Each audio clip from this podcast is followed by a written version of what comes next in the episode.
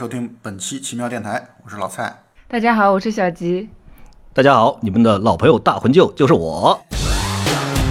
大魂舅换台词了，哈哈，被你发现了。然后我们今天聊的是国庆档当中的又一部片子《追龙》。这片子确实，我觉得应该给了我们很多惊喜啊。是的，是的，非常的惊喜。嗯，本来真对这部片子真没抱什么太高的期望，因为主要是看到导演的名字。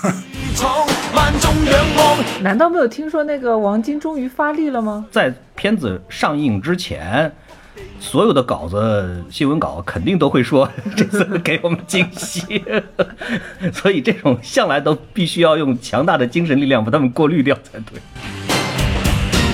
但是这次王晶确实是，嗯，真的是好多年，可能是好多年没有认真拍电影了。而且这次我觉得特别惊喜的地方就在于，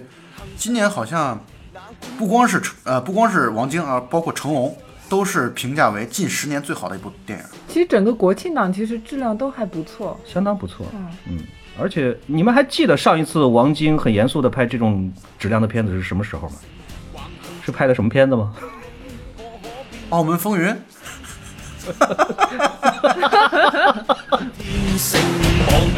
你就说你看了没吧？我不敢看，我说实话，我真的不敢看。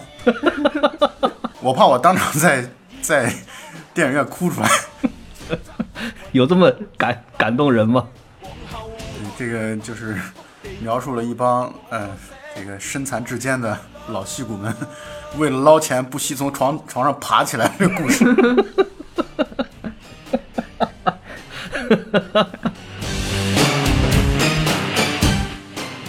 我看过这个几个吐槽，嗯，这个微信号的。对《澳门风云》一二三的吐槽，反正很欢乐，我强烈的推荐大家可以去看一看，就那种几分钟看完。呃，有个小操大吐槽，挺好玩的，你们可以去看看他对《澳门风云》的吐槽，很好玩。好，我们回到追龙上来，那个你们打分多少呢？我觉得我能够打到七分吧，是不是低了一点？我觉得太低了吧，至少也得给个八点五吧。因为我从影院出来之后，就在心里想一件事情：为什么我突然国庆的时候跑出来看了一部黑帮片？很奇怪。我为奇妙电台做出来的贡献非常的大。就小吉本来是以为要去看许，他以为要去看许鞍华呢。你本来想看什么类型片？不是，问题在于国庆档，国庆档你还想看什么文艺片？我觉得这期我们没法聊下去。今天为什么聊的那么尬？啊，没有我，但是我是觉得小吉打对港片儿啊，因为我从之前我们几次合作当中，我就感觉小吉对港片其实。呃，没有任何的情怀可言啊，没有任何情怀，所以，所以小吉如果能够打七分给港片，我觉得已经是算是很高分了。大黄舅，你的打分呢？我觉得能打到八点五。啊，这片子我我介于你俩之间啊，我差不多七点五到八之间，因为我是觉得这个片子确实，呃，我觉得亮点特别多啊，其实亮点是很多的。这个片子从从置景到音乐。啊，到整个的这个剧情节奏张力啊，戏剧张力各方面，我觉得做的都很不错。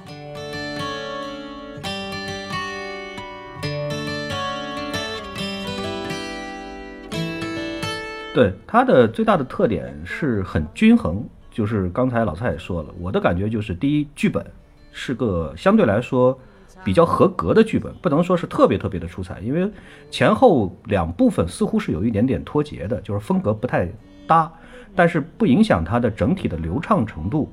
然后最给我惊喜的是王晶这个导演对演员的这个调教或者说训练特别好，尤其是这部片子里面的甄子丹，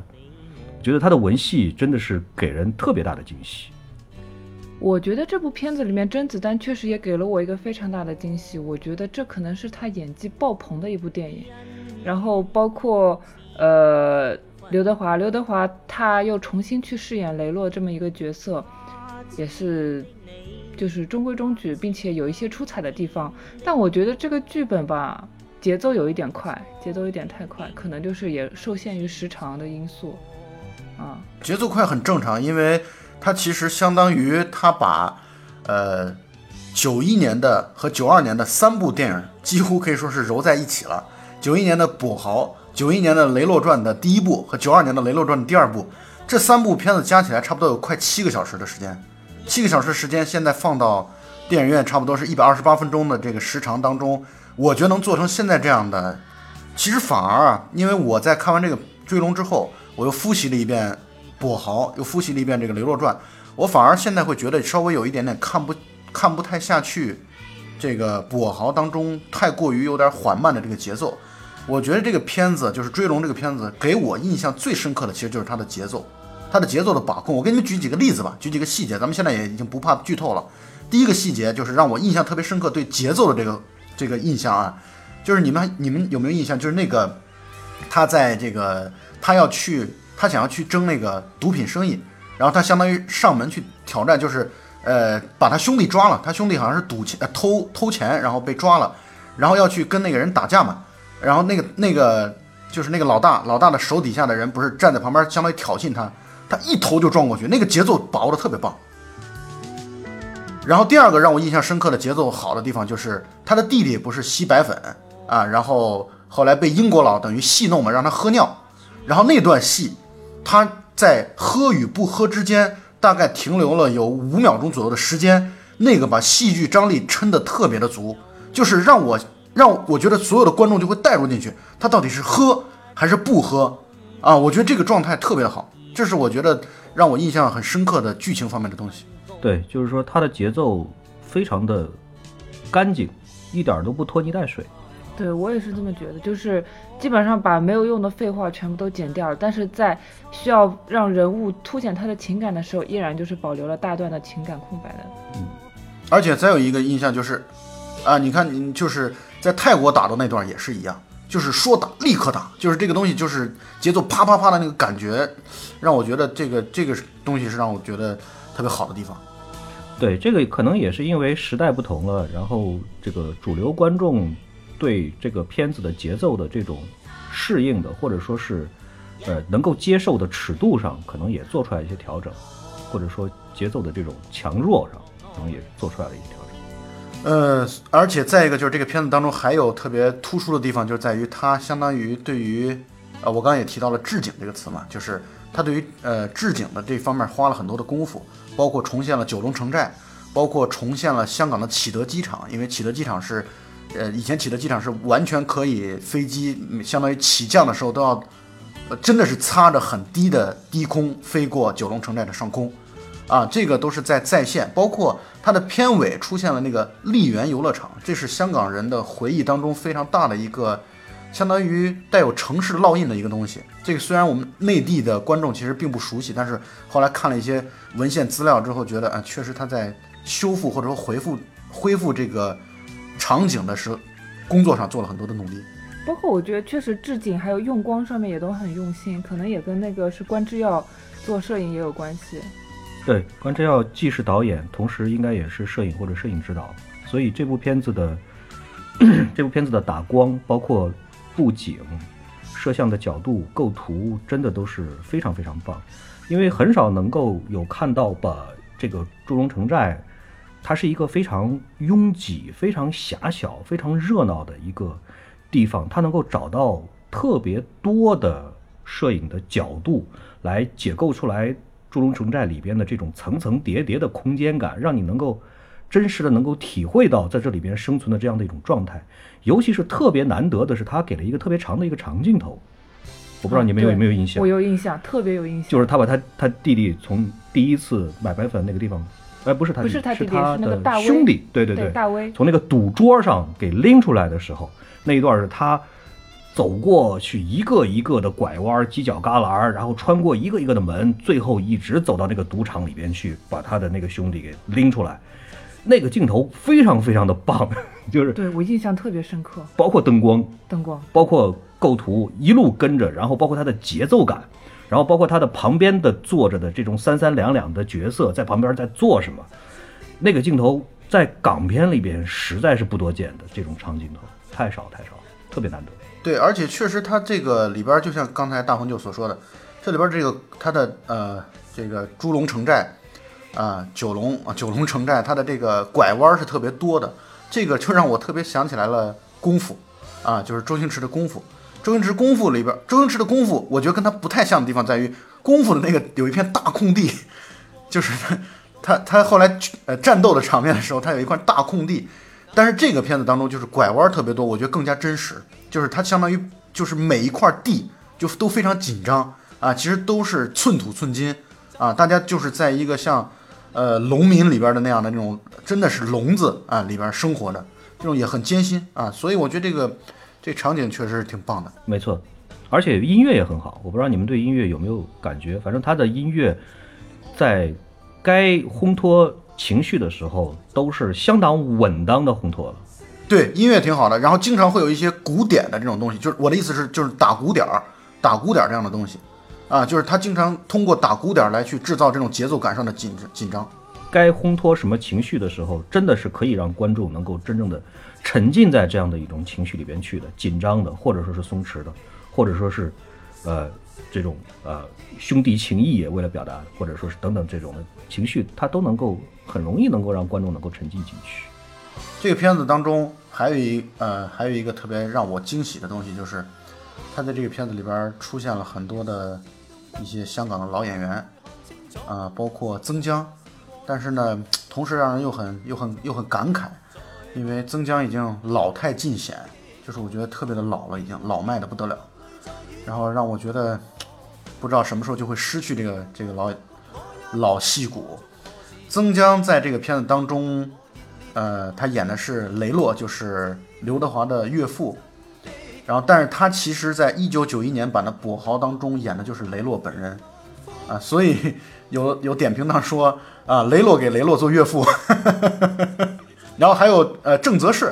因为我不知道呃你们有没有听说过，反正我之前好像总是总在头脑当中有一个印象，有人说郑则仕死了，就是说肥猫死了，就是我头脑当中永远有这样的一个新闻的印象在里边，所以我这次在片子当中看到郑则仕出来，我还挺惊讶的。没错，呃，是过去是有这样的新闻，然后还有就是这个片子还让我惊喜的地方就在于五虎将来了三个，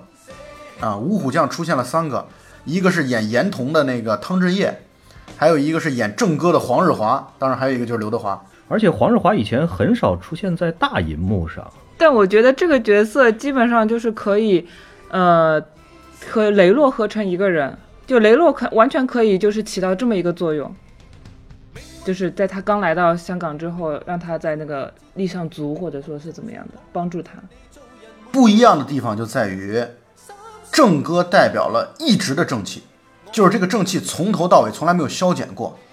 因为呃，小吉可能因为很多呃过去的港片没有看过，在九一年的《雷洛传》，就是王晶做导演的，啊、王晶做呃制片人、监制还有编剧的《雷洛传》，那个是刘德华那个时候嫩得出水的刘德华主演的雷洛。在《雷洛传》当中，雷洛所饰演的角色是一个一开始特别秉公守法、特别有强烈的道德感，然后特别有社会责任感，想要做一名好警察，结果后来一步步的成为了无义探长，就是贪污，贪污到了已经无以复加地步的这样的一个水准的一个人。所以他讲的是一个一个特别有为青年，一步步是如何成了一个相当于被社会。所以就是，也就是说，你如何成为一个自己曾经最讨厌的人的这样的一个过程。嗯，对，就是堕落的历史。嗯对，所以雷洛这个人呢，他其实代表了这样的一种这样的一种价值观的滑坡。但是正哥，我想他放正哥放在这儿，其实也代表了一种剧组对于这种弘扬正气的。虽然我们说主旋律，但是我是觉得这种这种价值观，我是觉得还是挺好的。而且还有一点，就是一九九一年的《跛豪》当中有这个桥段，就是有这个跛豪向这个正哥，当时他在那个九一年的跛豪当中叫龙哥啊，就是给龙哥去中秋节送月饼，月饼里边放了钱的这个桥段一模一样，他就完全可以说是一种致敬也好，呃，完全是完全是把这个剧情拿过来用也好，但是但是九一年的那个版本啊，当时演那个龙哥，也就是这个片子当中正哥的那个角色的人是刘江，刘江你们可能不知道啊，刘江是八三年版的演完颜洪烈的。就是八三版《射雕》，八三版《射雕》当中演完颜洪烈，就杨康的，就是相当于后爹嘛。然后他是一个一脸奸相的人，他在九一年《跛豪》当中演那个，就是特别正的一个人，让我觉得特别的出戏。因为刘江这个这个演员啊，他在《监狱风云》当中演的是一个大反派，就是周周润发和梁朝呃那个梁家辉的《监狱风云》当中演的是大反派，所以呢，刘江这个人他长得就特别的，根本就不像一个好人的样子。所以我记得上次有一个评价说，黄日华这个人的长相就根本演不了坏人，因为他长得实在是太正了，所以这个片子当中把他叫正哥，我觉得太合适了这个名字。然后这个片子当中，我还特别期待会不会出现苗侨和梁朝伟、就是五虎全都到齐了，是吧？五虎将。这只能是一个美好的愿望。希望王晶能够用这一部翻身之作，然后重聚名气了以后，然后以后下一次能够把五虎将都聚齐了，好好的再给大家拍一部。啊，我们现在说了这么多的优点，那么我们也 也可以给这个片子挑一挑毛病。我觉得优点其实最重点的还是集中在主演的身上，就是刚才咱们稍微的聊了一点点甄子丹，但是你们真的有没有觉得甄子丹在这部片子里边的演技是相当相当出色的？有，我觉得他这真的是很努力，而且你看他的动作戏，就跟他之前拍的，比如说像叶问这种的动作戏完全不一样。对，因为这部片子里边他演的是一个小混混出身嘛，就是没有经受过任何的正规的系统的武术训练，所以他的这个身手就是就是所谓的能打，也就指的是就说是劲儿比别人大一点，或者比别人灵活一点等等这种，下手比别人狠一点。但是如果说是很仔细的看它里边的这个动作桥段的话，其实你是能看得出来的，他是拼了命的在隐藏自己的身手，但是有的时候还是会带出来一点。就是比如说他的抡拳头向别人打的时候，一般的人可能就直接就打出去了，但是他是是手拳头有一个后撤的动作，就是先往后撤甩开了，然后再打过出去，就是这种练家子似的这这种打法。你看的别别的人打都不是这个样子，但是他打是这个样子，就是他会不由自主的还是会留下来一点这种武术家的这种影子在在里边。但是总体上来讲，确实。动动作场面还是比较偏真实感的，但是给最给人惊喜的是他的文戏，就是他的文戏其实是演的，我觉得平心而论，至少是不弱于刘德华的，甚至于在个别的这个桥段里边，应该说是比刘德华还要强的。因为导演给他的戏份确实也比刘德华要多。你们有没有注意，开头的字幕里边写的是主演是甄子丹，有特别主演是吧？特别出演，对，特别出演是刘德华。对，所以说这部戏呢，在王晶看来，应该是甄子丹是第一主角，应该是这个意思。所以给他的戏份确实也比较多。你至少至少在好几次他失去就说是兄弟的时候，这种抱着兄弟的尸体很悲痛的这种，就说是。直面的这种，就是说是这种悲痛情绪的时候，他的这种脸上的这种情感的这种表达，还是相当合格的。嗯，至少不是面瘫脸。当然，我这个标准有点太低了，好像。但是我是觉得他这个里边的扮相也还不错，虽然达不到就是跛豪当中这个啊，对呃吕良伟的那个那种，就是到最后已经是相当于。已经就是特别霸气的那种状态，就或者说整个把雄霸天下的感觉了。呃，他这个片子当中到最后，他也依然还没有一个雄霸天下的感觉。可是我是觉得，对他平时的角色来说，已经有很多的老大范儿在里边了。对，因为老的跛豪看过的人，肯定都对跛豪的这部片子的印象是非常的深的。尤其就是吕良伟对老的跛豪的定位就是霸气，而甄子丹更多的。这个对这个跛豪的定位是一种狠，是两个，我觉得情绪上是有差别的，或者说气势上是有差别的。但是我觉得甄子丹已经表现的非常不错了，嗯，是的，相当不错，嗯，而且刘德华也很合格。刘德华是那种就是说，一直也没有特别特别的，就是说是他不是个天生的演员，可以这么说，就是说年轻的时候演都是偶像派的这种角色，但是就好像所有的人对他的评价一样，就是很刻苦。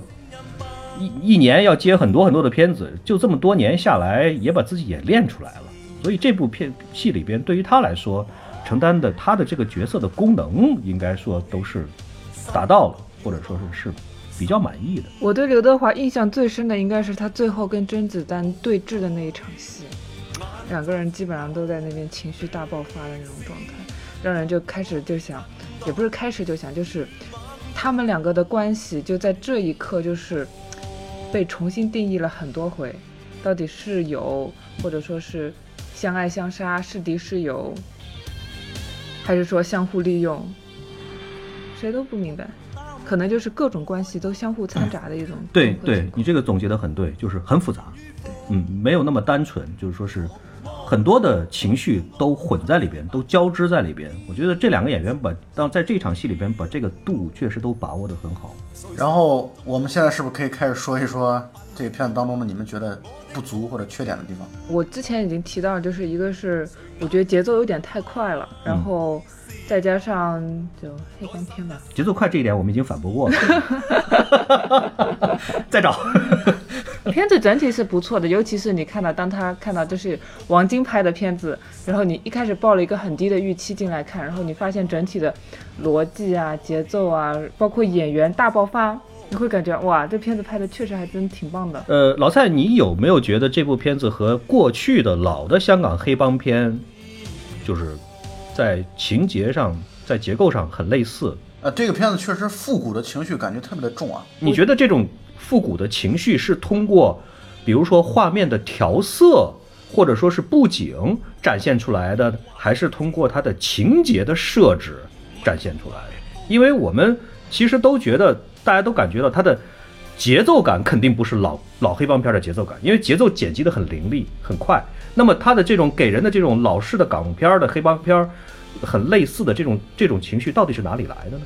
呃，我的感觉是，这个片子之所以会有让尤其喜欢老港片的人会觉得挺不错，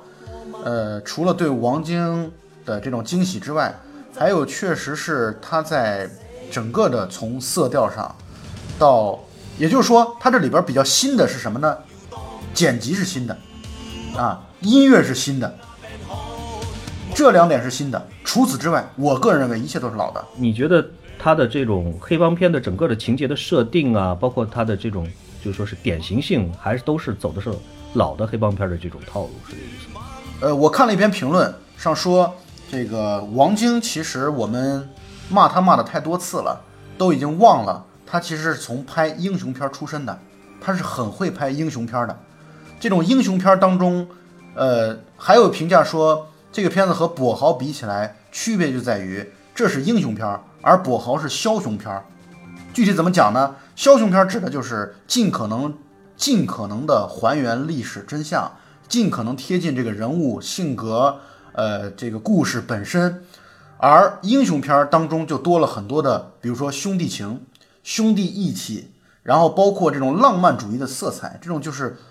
就是你比如说这个他就是包括郑则仕到最后帮着他来去挡枪，什么这样的一些桥段，对这样的一些桥段，这都是我觉得老港片的这种老港片英雄片当中所一些必备的元素吧。所以在这种这个片子当中都有所体现，这可能是让我觉得很复古的地方。嗯，因为我我其实看完了这部片子了以后，我的第一反应是我很难在过去的老的港片里边找到一个跟它完全严格的对标的一个参考的样本，反而我觉得它好像更类似于美国的黑帮片。我不知道你你们有没有这样的感觉？王晶好像在接受采访的时候说：“我要做一部我自己的美国往事。啊，那个美国往事 那个梗，这句话好像很多人都鄙视他来着，就是意思就是说，你有何德何能，你你做的追龙居然敢跟美国往事相提并论？他是想把追龙拍成美国往事那样吗？对对他的意但我思就是说，觉得这并不像啊，就是追龙更多的也是一种体现那种可以说是个人英雄主义吧，而美国往事更加像是那种人物群像的那种感嗯觉。嗯嗯嗯，他的意思好像就是说，我希望追龙在我的电影的这个，就是说是我的电影的 list 里边的地位，相当于是这个美国往事在黑帮片的这个地位，好像是他好像是这样的一个意思，并没有说是追龙特别牛逼，就跟美国往事一样的牛。我觉得好像他当时说话好像也不是这个意思。但是我看完了以后呢，给我的感觉还是有一点让我经常会想起来一些比较是怎么说呢，比较奇少见一点的美国的黑帮片。我不知道你们有没有看过一部片子，叫做《Lawless》，叫做《无法无天》。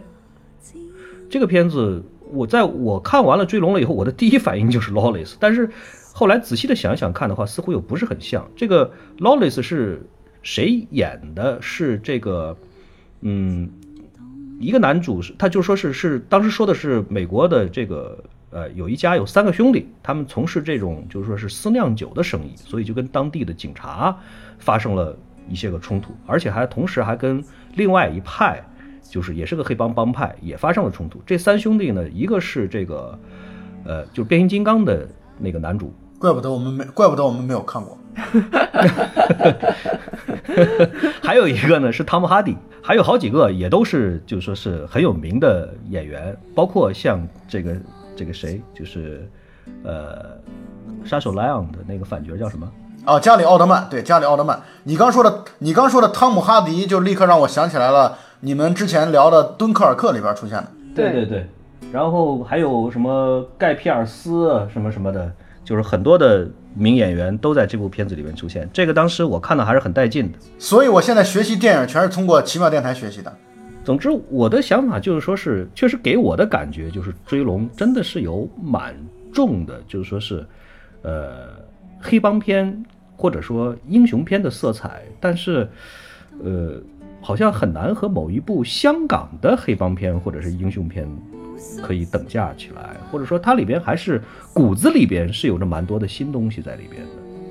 呃，换句话来说，我是觉得他可能很难和王晶过去的电影对标起来。其实，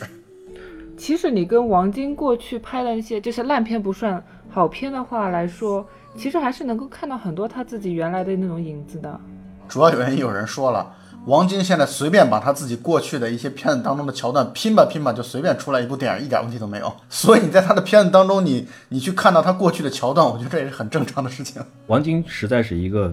太聪明的人，这个人干什么基本上都是毫不费力的，可以比别人干得好得多得多。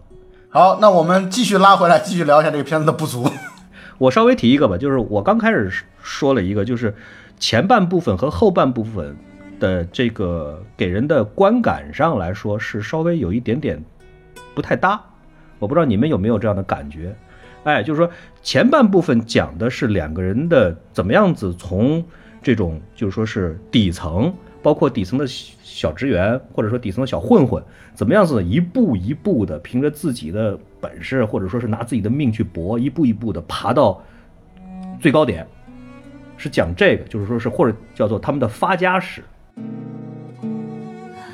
但是后半部分整个呢，就说是情绪就变了，或者说是整个的目标就变了，就或者说是片子的类型是有一点点发生变化的，就开始讲两个人之间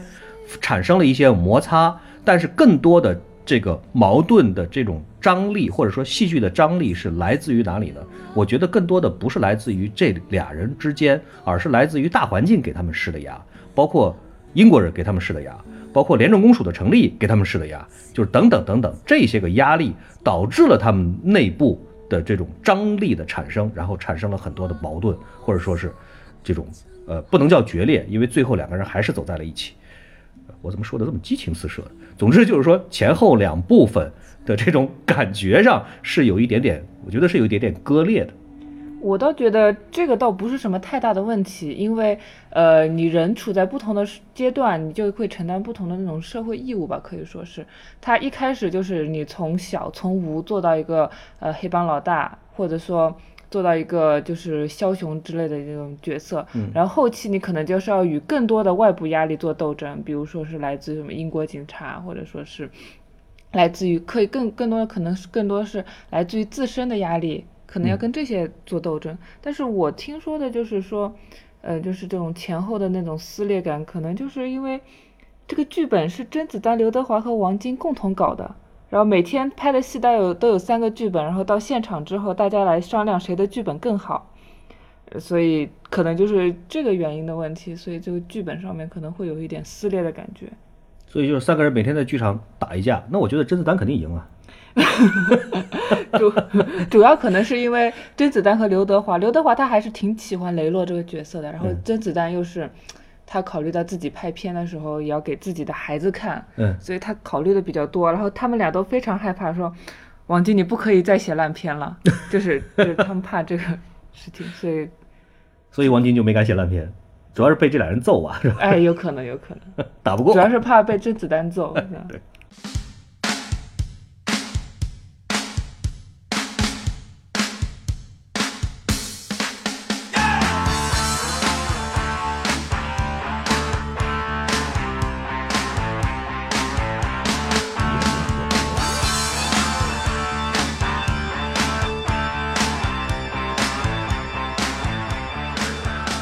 然后我要说两点，我觉得呃，我我认为的缺点。第一个呢，缺点就是，嗯、它的那个难度的设置啊，就是比如说有一场戏，那场戏当然是很不错了，就是或者说它的背景交代的很不错，就是他刘德华单刀赴会、孤身闯城寨这场戏。这场戏呢，就是最后那么多人在那样逼仄的情况下，居然让他跑掉了，并且只是把甄子丹就是跛豪的腿卸了一条腿，就这事儿就结束了，就让我觉得那个那个场景让我看起来反正不太舒服，就会觉得不真实。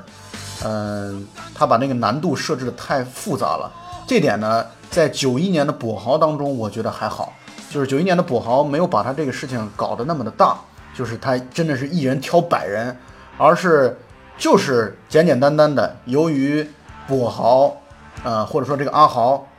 豪哥，然后撬了同行的货，然后被寻仇，然后把把腿弄跛了，弄瘸了，所以我觉得这样的就会合理的多。而现在这个的话，就给我的感觉是刻意的为了制造一个大的打斗场面，而呃不顾剧情的这种真实性，或者说剧情的合理性，我觉得这是我认为的第一个缺点，就是或者说让我在电影院看的不太舒服的地方。就是你觉得是在刚开头，因为人就是对方人手太多，而且布下来的这个陷阱也比较深，把观众的胃口吊得比较高，然后以至于说是在后边儿就是有点泄气儿这种感觉。没错，是这个意思，就是那个，因为那样的场景会感觉你进来之后，说实话，如果想让你不要逃，你真的逃不了。可是你最后就感觉轻描淡写的，他们把这个 甄子丹那条腿卸了之后就结束了，啊，就就走了，然后就就我是觉得这段戏让我看的有点，呃，有点奇怪，这是第一点啊。第二点呢，就是我确实觉得很悲哀的地方就在于，你们看，大家刚才也对甄子丹、对刘德华，包括对那些老戏骨，我们称赞有加。那么也从另外一个侧面反映出来，新演员真的断档太严重了。我为什么说这个观点呢？因为你们你们好好想一想，王晶过去拍的很多片子，就算再烂，可是里边的女主角如果像张敏、邱淑贞这样的，充满了灵气的这种角色，会让人印象很深刻。可是这个片子当中那个所谓的玫瑰，是内地的一个大烂片演员，叫徐冬冬，我觉得那就是个笑话。我觉得这样的演员来作为新一代的金女郎，王晶，你的品味实在是太差了。而且这个角色的设定非常的让人尴尬。对，我觉得他其实这个角色去掉也没有任何的问题，他完全可以用一个男性角色来代替这个真，就是两个人相互安插的这个真。呃，他安排女性，我觉得没问题，但是就是暴露出来，第一选角选得很糟糕，第二确实没有人可用了。整部电影当中的女性，我觉得都没有什么存在感，包括雷洛和那个呃跛豪的妻子，没有任何存在感。你是说跛豪的新妻子还是旧妻子？新的旧的都没有出现那么几秒钟吧，但是我倒觉得旧妻子可能就那种对，我觉得旧妻子的设定包括演技相当合格，演技相当可以，虽然就这么可能嗯几分钟的镜头啊。然后我特意对比了一下九一年的《雷洛传》，刘德华主演的《雷洛传》，那里边的女主角是邱淑贞，然后后来的评说邱淑贞实在是把淫荡和清纯这两个词结合的那么好的一个女星，我觉得在九一年的《雷洛传》当中，她的那个清纯的劲儿。啊，真的，我觉得我为王晶感到悲哀。你们觉不觉得这我这就算是皇上不敌不急什么急？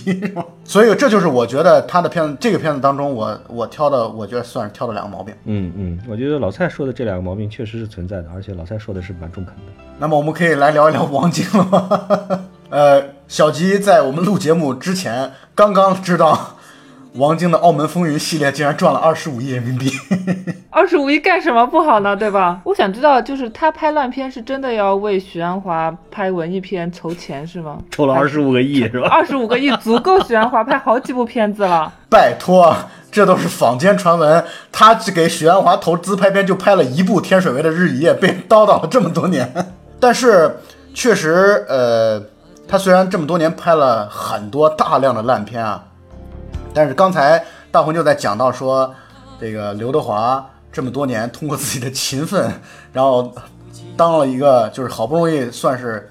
混成了好演员啊。当然我们没有任何的不尊重的意思啊，呃，可是我们就在想，那么王晶前前后后做编剧导演的差不多至少有一百二十部以上的片子了，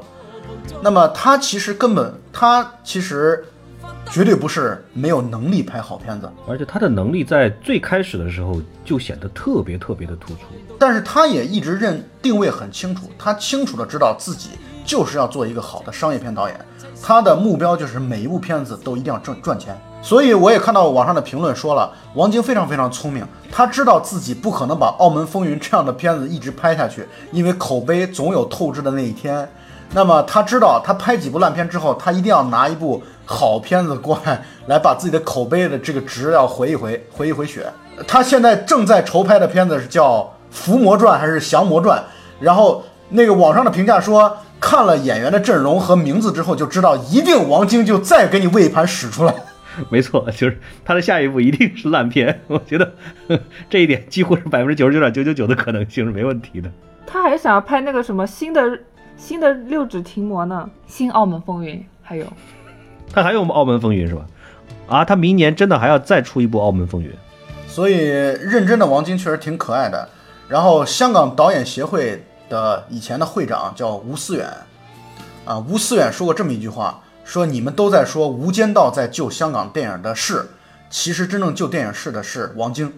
因为王晶一直在拍不赔钱的电影。使得香港电影在好莱坞和盗版光碟双重夹击之下，还能有一点点的苟延残喘的空间，主要还是靠王晶能够给投资人信心。对，没错，尤其是之前一直传，就是说是这几年的这种港片三大烂片导演，就是一个王晶，然后一个刘镇伟，再加上一个 黄百鸣。然后现在是王晶凭这一部片子告诉大家说：“老子想要拍好片的话，随时有，就看你们俩的了。”我觉得郑中基有首歌叫《无赖》，特别准确地描述了王晶。《无赖》当中有这样的两句词：说为何还喜欢我？我这种无赖是画你蠢，还是很伟大？在座每位都将我踩，口碑有多坏，但你亦永远不见怪。无赖，是话你蠢还是很伟大？在座每位都将我踩，口碑有多坏，但你亦永远不见怪。何必跟我我这种无赖，大半生还是很失败？但是你死都不变心，跟我笑着挨，就算坏我也不忍心偷偷作怪。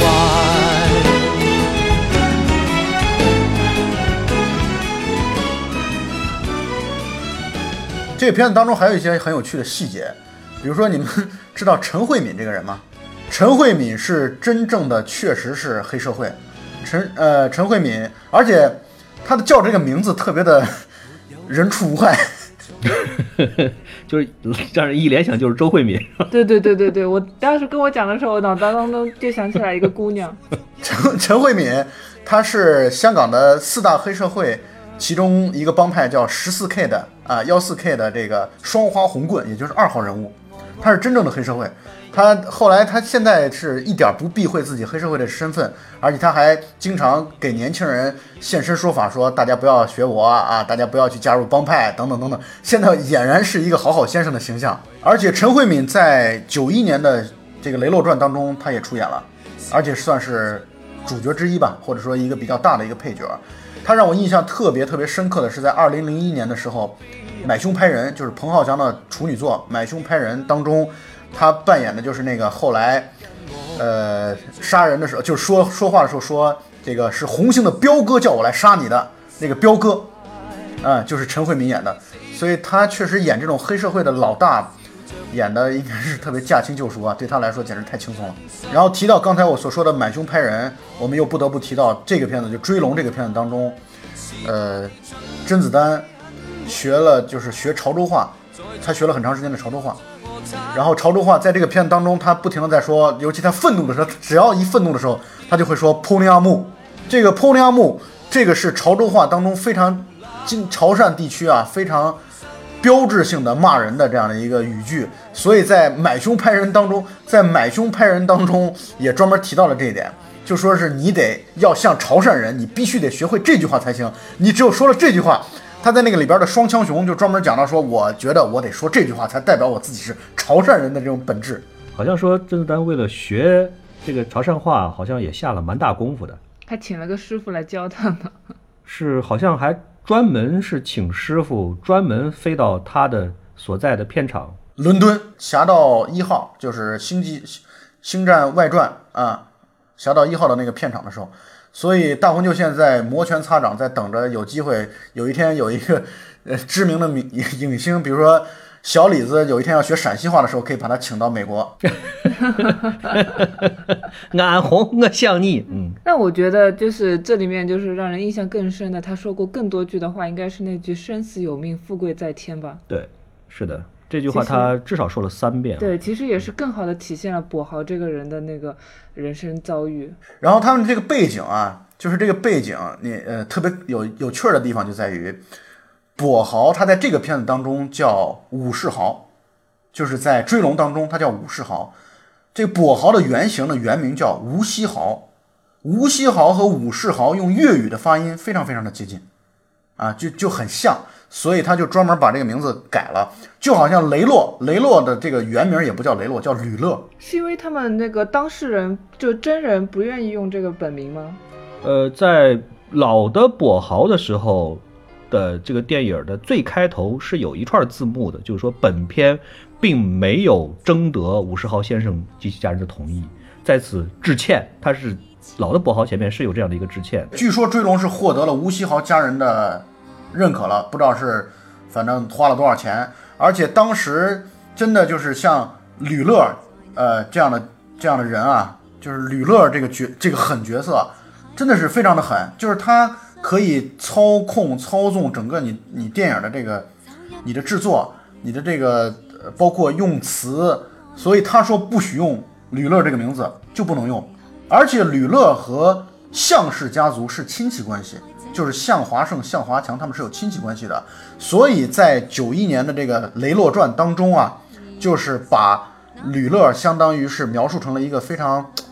挺正面的一个人物。啊。后来还有人对这个严童的这个角色，就是《追龙》当中也出现了嘛，就是汤镇业所演的那个严童这个角色，在九一年的呃九一年的版本当中也是一个完全的大反派，在这个片子当中，《追龙》当中也是一个完全的大反派。这可能背后和这个项氏影业、项氏的家族的这个关系，我觉得可能是有脱不开的关系。因为王晶大家都知道，王晶就是跟项氏家族是关系非常非常好嘛，就是很多片子都是向华胜、向华强他们拍的，然后包括向华强还在很多片子当中去客串，包括《上海滩赌圣》啊等等这样片子当中都在客串。所以香港这个电影史和黑社会真的是脱不开关系。好像他们很多黑帮也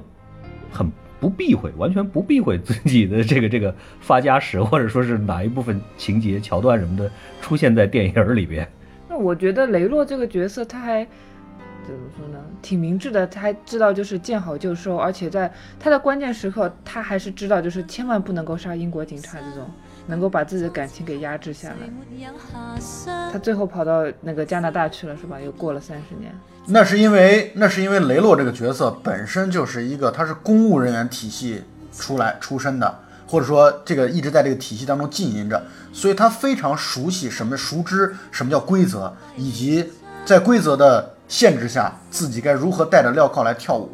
这就是吴锡豪，就是跛豪这个角色，他到最后为什么会被抓，就是因为对他来说，他永远知道，他永远认为生死有命，富贵在天。他的狠劲儿要比吕乐要大多了。就是他比较狠，比较重视兄弟情谊、快意恩仇这种，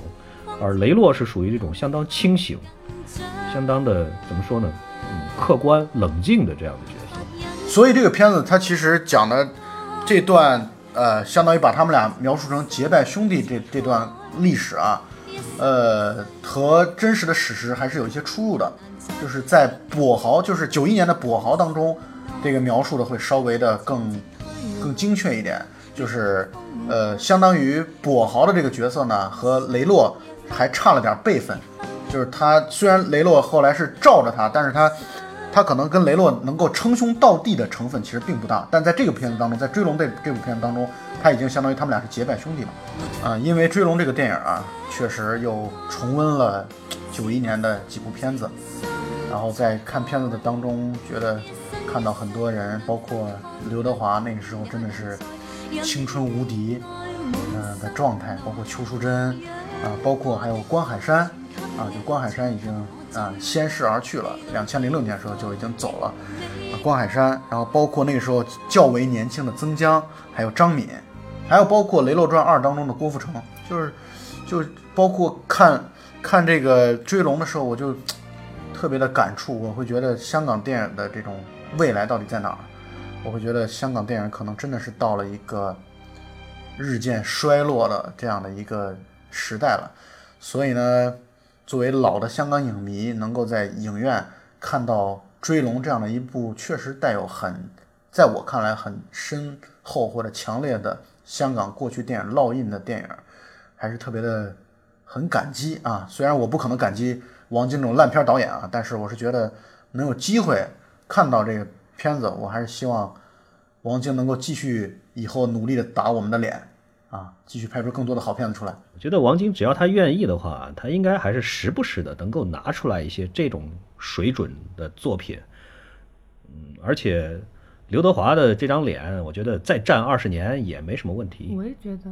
那么 这期节目确实聊的也特别长，我们本来是希望这期节目聊一聊国庆档的其他电影，现在也确实时间太长了，所以《追龙》这个电影，我觉得我们就聊的已经挺多的了。那么我觉得趁着还没下片儿，对老港片儿有情怀的朋友们啊，也还是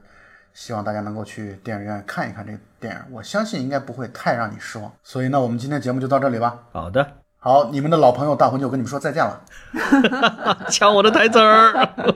重来，谢谢大家，拜拜。拜拜。好，拜拜。